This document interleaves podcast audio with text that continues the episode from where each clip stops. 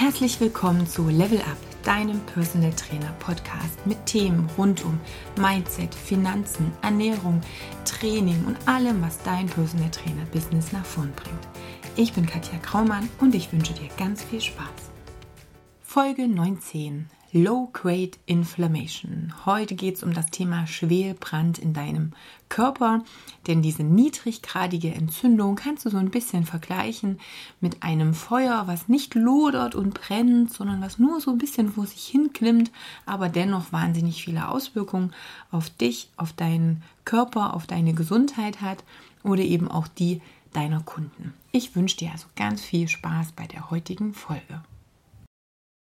Was ist denn nun diese niedriggradige Entzündung? Entzündung ist erstmal ein Wort, was relativ negativ klingt. Also wenn wir Entzündung hören, dann ist äh, vielleicht das erste Gefühl, was wir damit verbinden, nicht unbedingt äh, was total angenehmes, freudestrahlendes, so wie wenn wir Sonne, Strand und Meer hören, sondern Entzündung ist erstmal was, was doch irgendwo ein bisschen negativ behaftet ist.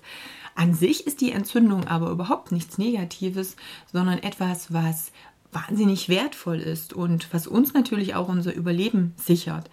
Ähm, in den Seminaren von mir erkläre ich immer, dass, äh, stell dir vor, du hast dich einfach in den Finger geschnitten.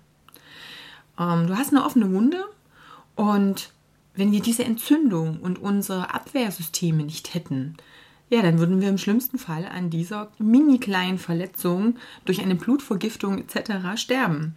Ja, das wäre so Worst Case, wenn der Körper nicht in der Lage wäre, auf solche Dinge zu reagieren. Was tut er stattdessen? Ja, musst du einfach mal nochmal ähm, ja, überlegen, was, ähm, wie geht's dir, wenn du dich in den Finger geschnitten hast? Was passiert dann mit der Wunde? Es wird warm, es wird ähm, roter durch diesen Bluteinstrom auch. Es schwillt vielleicht ein bisschen an. Das, ähm, mit der Zeit ähm, entwickelt sich ein Grind, ne, also ein Wundverschluss. Kann aber auch sein, je nachdem, wie viele Bakterien eben auch reingekommen sind, dass vielleicht die Wunde auch anfängt zu eitern. Ähm, auch das sind alles erstmal Dinge, die sich weder gut anhören noch gut anfühlen, aber ohne diese Reaktion wäre der Körper eben nicht in der Lage, die Bakterien zu zu bekämpfen und eben nach außen wieder abzutransportieren, die Reste, eben über dieses Eitern der Wunde. Der Körper wäre nicht in der Lage, diese Wunde dann auch wieder zu verschließen. Und ähm, das sind alles so Dinge, die es wahnsinnig wertvoll machen, dass wir Entzündungen im Körper haben. Jetzt haben wir eine Entzündung nicht nur, wenn wir jetzt eine akute Schnittverletzung am Finger haben, sondern Entzündungen sind natürlich grundsätzlich die Abwehr von Keimen. Das merkst du, wenn du zum Beispiel erkältet bist und du hast Fieber. Auch Fieber ist letztendlich irgendwo eine Form der Entzündung. Auch da steigt die Temperatur, ähm, uns geht es nicht gut. Ähm, wir fühlen uns insgesamt ähm, schlapp, müde, abgeschlagen. Das sind alles Dinge, wie gesagt, die sich nicht gut anfühlen. Aber das ist eine Geschichte, wo der Körper letztendlich kämpft gegen einen Erreger und dich damit auch zur Ruhe zwingt. Das heißt, es hat immer, es ist immer eine Ursache und eine Wirkung. Wenn du Fieber hast, wenn, dir, wenn es dir nicht gut geht, wenn du erkältet bist, dann möchte dein Körper Ruhe haben. Du solltest dich hinlegen. Du hast auch keinen Appetit, keinen Hunger. Auch das sind Dinge, ähm, wo der Körper versucht, erhöhte ja, Energieausgaben sozusagen runter zu reduzieren. Und sagen, nee, ich konzentriere mich jetzt nur auf die Abwehr der Keime. Das heißt, das sind alles Dinge, die wahnsinnig wichtig sind. Und wie gesagt, hätten wir diese Entzündungsprozesse ähm, nicht, dann hätten wir einfach das Problem, dass uns ja, jeder Windhauch und jede Mini-Verletzung umwerfen würde. Das kann natürlich so nicht sein, ist von Natur aus so nicht gedacht. Ich hatte schon ein paar Symptome angesprochen. Ähm, Schmerzen, klar, die wir haben, wenn eine Entzündung entsteht dann eben dieses, diese erhöhte Durchblutung der Stellen, die eventuell entzündet sind, was zu einer Ansch zum Anschwellen auch führen kann.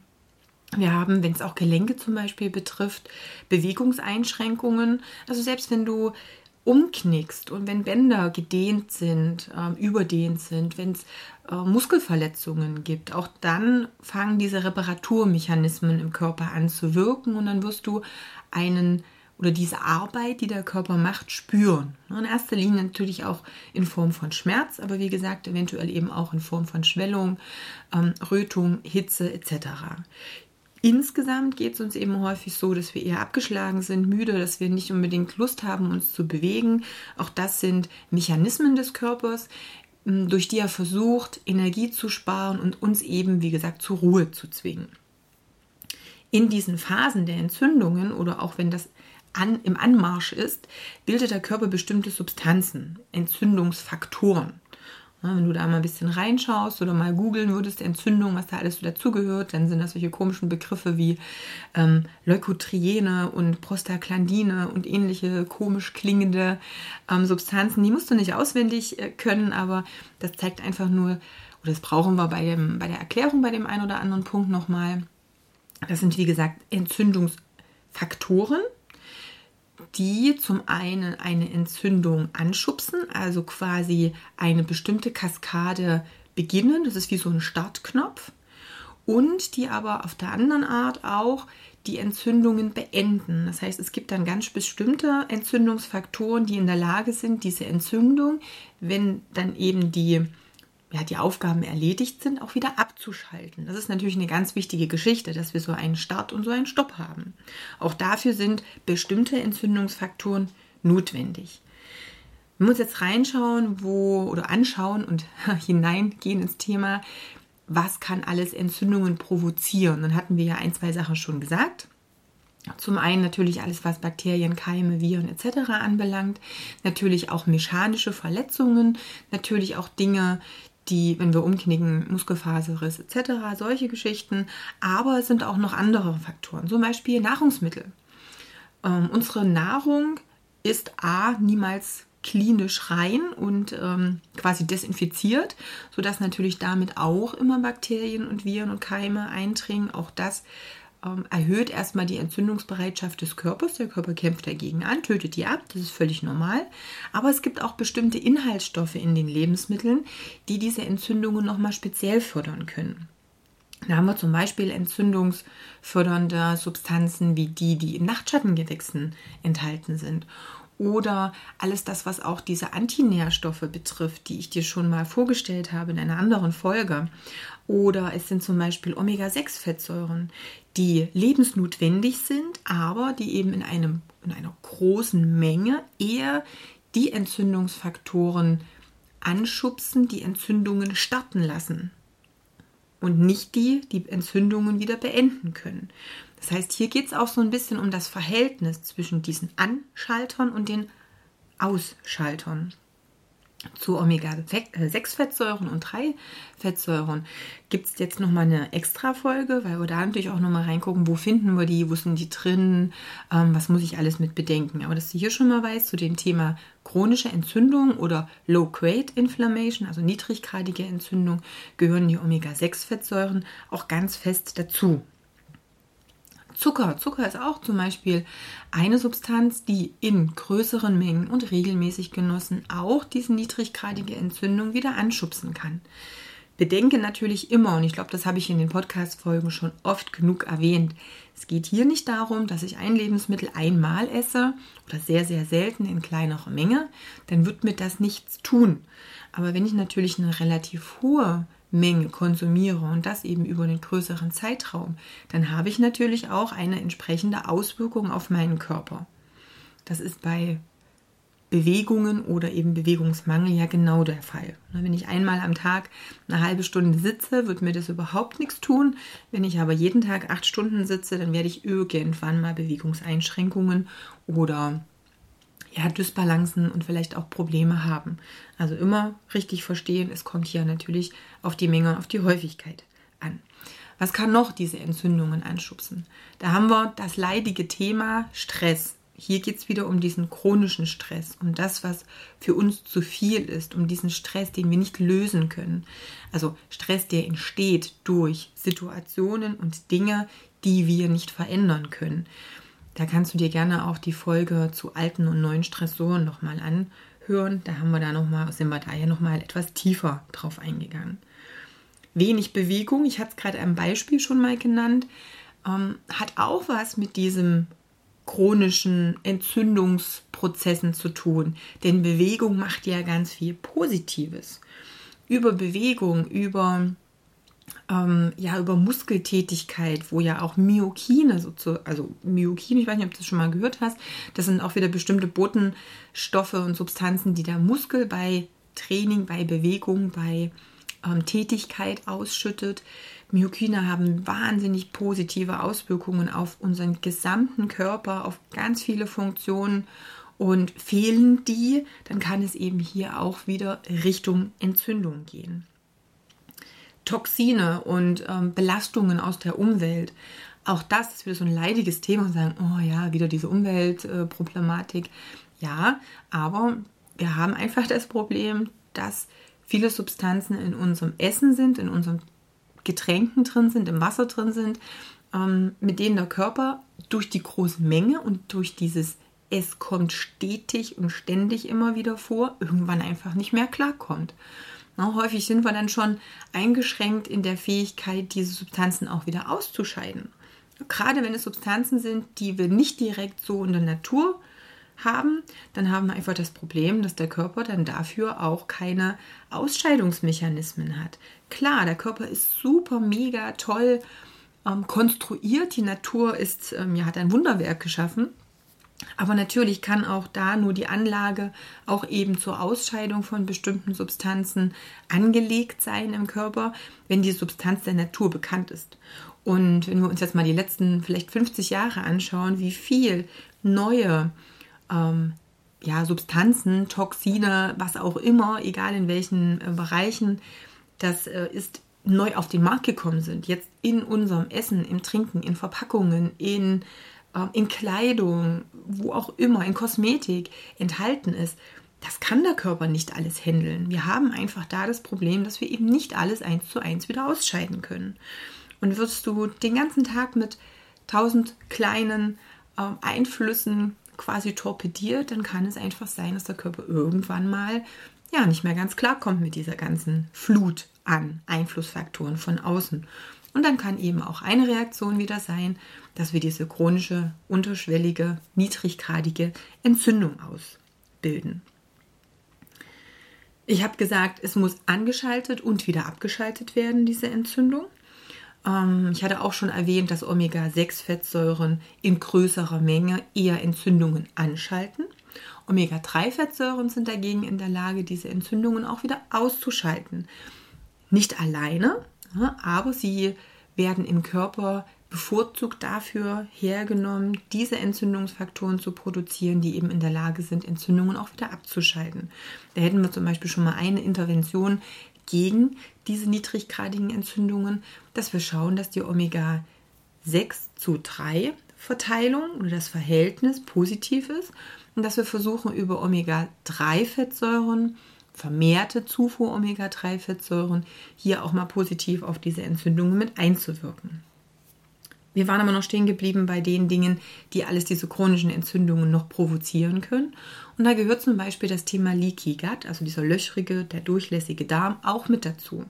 In der Folge haben wir ja besprochen, wie eigentlich normale und völlig ungefährliche Lebensmittelbestandteile durch die Darmbarriere in die Blutbahn eindringen können und dann logischerweise von unserem Körper auch als körperfremd und als Eindringling wahrgenommen werden. Und dann ist es letztendlich so, dass jetzt das Immunsystem wieder kämpft, aber eigentlich gegen etwas, was völlig normal und völlig natürlich ist, gegen Lebensmittel. Normalerweise gibt es da keinen Grund für. Aber wir haben die Gründe in der Folge Leaky Gut eben besprochen und sind da nochmal drauf eingegangen, wie das überhaupt zustande kommen kann. Aber auch hier immer bedenken, wenn dann gerade Lebensmittel ähm, oder gehäuft aufgenommen werden, gegessen werden, die eben zum einen das Leaky Gut Syndrom begünstigen und zum zweiten eben grundsätzlich sehr häufig Entzündungen forcieren. Und da sind wir wieder bei dem Thema Zucker, wir sind bei dem Thema Weizen und Getreide, also alles, was so diese Antinährstoffe auch betrifft. Wir sind aber auch beim Thema Kuhmilch. Das müssen wir mit bedenken und können sagen, okay, wenn jemand chronische Entzündungen hat, und chronische Entzündungen können zum Beispiel sein, chronisch entzündliche Darmerkrankungen. Da sind wir gleich am Ort des Geschehens. Das kann aber auch sein, dass es ähm, eben Lebensmittelunverträglichkeiten gibt, dass es ähm, Rheuma zum Beispiel gibt. Also auch hier Entzündungen, für die es keine Ursache in Form zum Beispiel eines Bakteriums oder eines Viruses gibt. Das haben wir beim Rheuma auch. Im Rheuma kann ich zwar Rheumafaktoren im Blut messen, das sind aber quasi einfach nur ähm, ja, quasi Marker, die dem Arzt sagen, okay, es ist definitiv ein Rheuma. Es ist aber jetzt kein Virus oder kein Bakterium. Das heißt, Rheuma, wenn wir uns das mal anschauen, es gibt keinen Erreger, der Rheuma verursacht. Und das Rheuma ist eine chronische Entzündung der Gelenke, die eben auch unter bestimmten Situationen und Umständen schlimmer wird. Und das berichten die Patienten oder die ja, an Rheuma Leidenden eben auch, dass wir hier aber das Problem haben, dass bestimmte Lebensmittel, bestimmte Stresszeiten ähm, auch hier das Rheuma nochmal anheizen können. Also ganz häufig sind eben da wirklich diese Wechselwirkungen ähm, sichtbar und spürbar. Ähm, in diese ganzen Bereiche zähle ich aber auch zum Beispiel Neurodermitis oder auch das Asthma oder Heuschnupfen. Das sind alles Dinge, die sich wesentlich verbessern, wenn wir A, die Darmproblematik in den Griff bekommen und wenn wir schauen, dass diese entzündungsfördernden Umstände und Substanzen wesentlich geringer aufgenommen werden oder wir eben wesentlich seltener bestimmte Lebensmittel essen. Also auch hier kann ich wirklich positiv direkt nochmal drauf hinwirken oder einwirken. Bauchfett. Das Thema Bauchfett gehört auch wieder zu den Entzündungsproblematiken. Wir hatten auch beim Stress das Thema Bauchfett schon mal angesprochen. Wir gesagt haben, das Blöde ist sozusagen, das Bauchfett ist wie ja eine eigene dynamische, weiß ich nicht, nochmal ähm, Stelle im Körper. Also hat ein Eigenleben sozusagen, denn es produziert eben selber auch ähm, Hormone und eben auch selber Entzündungsfaktoren. Also gerade dieses Fett ist ein großes Problem. Und wenn wir uns anschauen, ähm, kannst du googeln, wenn du Studien dir anschaust, die Zusammenhänge zwischen diesem viszeralen Körperfett, also diesem Fett, was eben im Bauchraum sich befindet, ähm, dann wird das mit ganz vielen Erkrankungen Richtung Herzinfarkt, Schlaganfall, ähm, Arterienverkalkung etc., metabolisches Syndrom, Diabetes mellitus Typ 2 ähm, in Zusammenhang gebracht. Und das sind alles chronische Entzündungserkrankungen. Also hier habe ich irgendwo Entzündungen als Ursache mit vorliegen und die werden eben auch unter anderem durch dieses Bauchfett mit begünstigt. Das heißt, auch wenn ich das Bauchfett reduziere, dann werde ich meinem Körper helfen, diese chronischen Entzündungen auch loszuwerden. Das ist auch eine ganz, ganz wichtige Geschichte.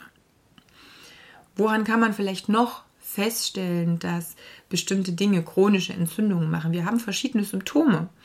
Wir hatten ja einige klassische Symptome der Entzündung schon genannt, aber gerade so dieses, ich habe keine Lust, mich zu bewegen, ich bin wahnsinnig träge, ich bin müde, obwohl ich eigentlich auch ganz gut geschlafen habe.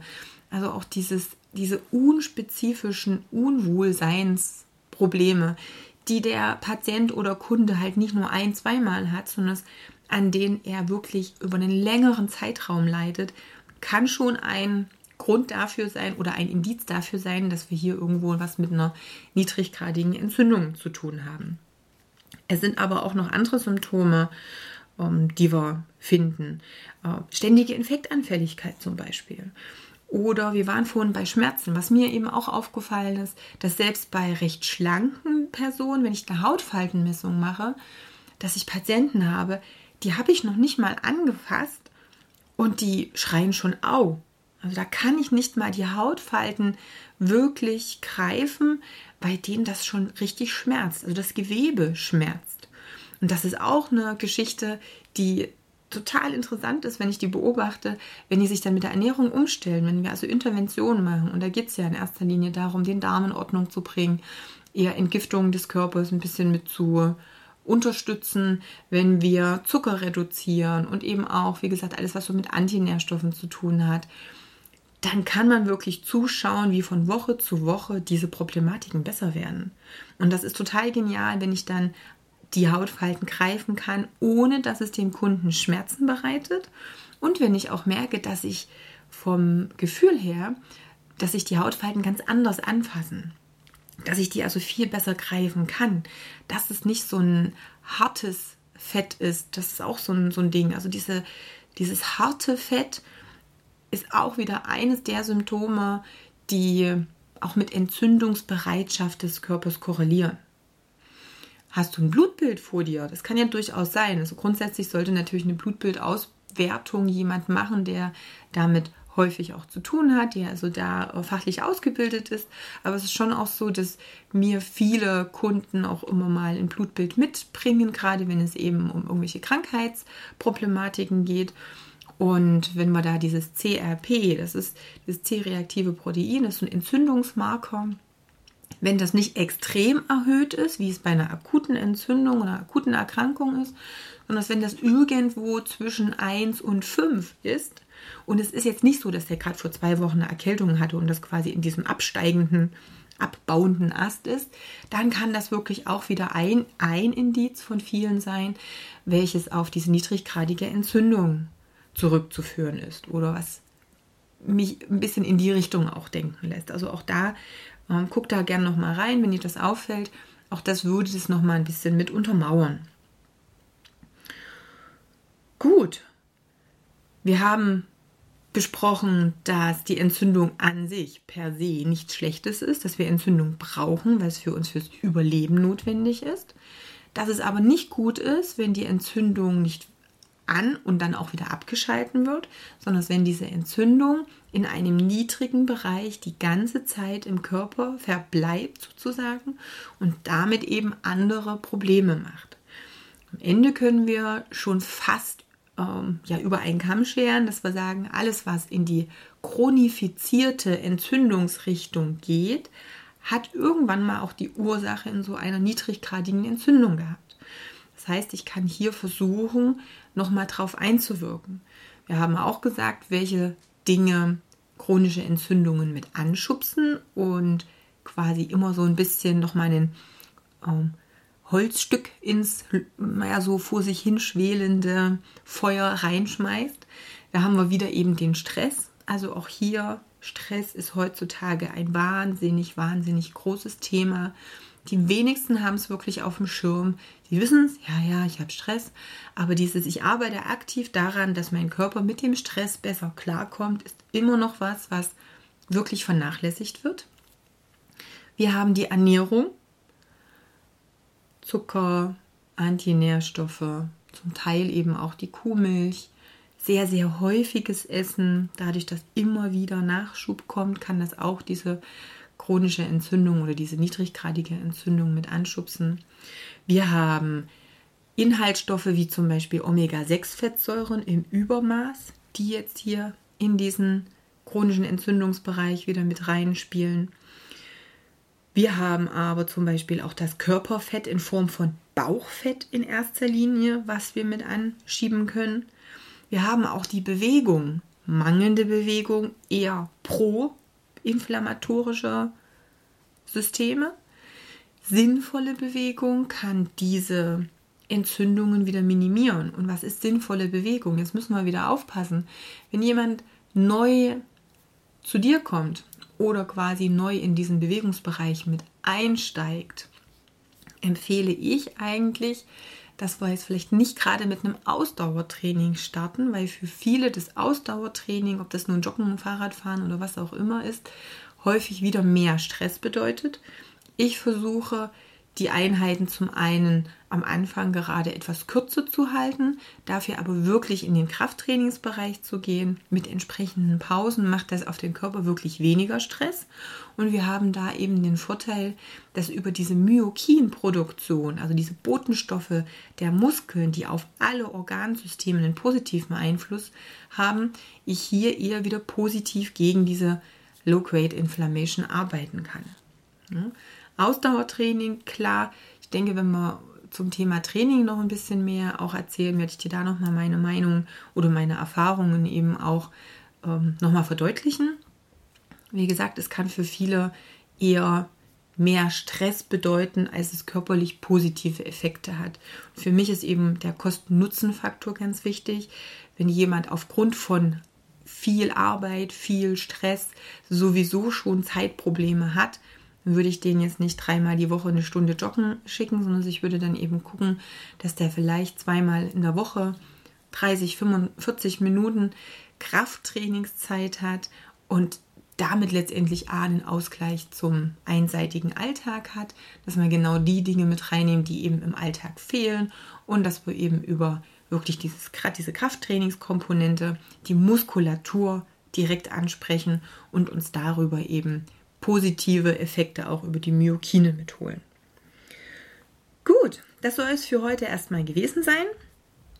Ich hoffe, ich konnte dir das Thema Low-Grade Inflammation ein bisschen näher bringen, dass du jetzt erstmal weißt, ähm, was, was das bedeutet, mit was das alles zusammenhängt. Natürlich könnten wir wie immer viel, viel tiefer in die Materie eingehen, aber das soll eben erstmal der, der Grobüberblick gewesen sein. Hast du Erfahrungen mit dem Thema gemacht? Hast du Patienten oder Kunden, die das betrifft? Hast du positive Erfahrungen gemacht mit ähm, bestimmten Interventionen? Dann schreib es mir gerne entweder natürlich auch in die Kommentare, wenn du über Facebook die, den Post liest oder aber auch auf der Website natürlich kannst du auch zu jedem zu jeder Podcast-Folge Kommentare schreiben oder wie immer kontakt at katjakraumann.com. Da kannst du mir natürlich direkt eine E-Mail schreiben. Dann, ich wünsche dir noch eine wunderbare Zeit, viel Spaß bei der Arbeit mit deinen Kunden und natürlich ähm, ja, mit der Info Weiterverarbeitung für dich selbst und eben auch für die Menschen, mit denen du zusammenarbeitest. Ich wünsche dir alles Liebe. Tschüss.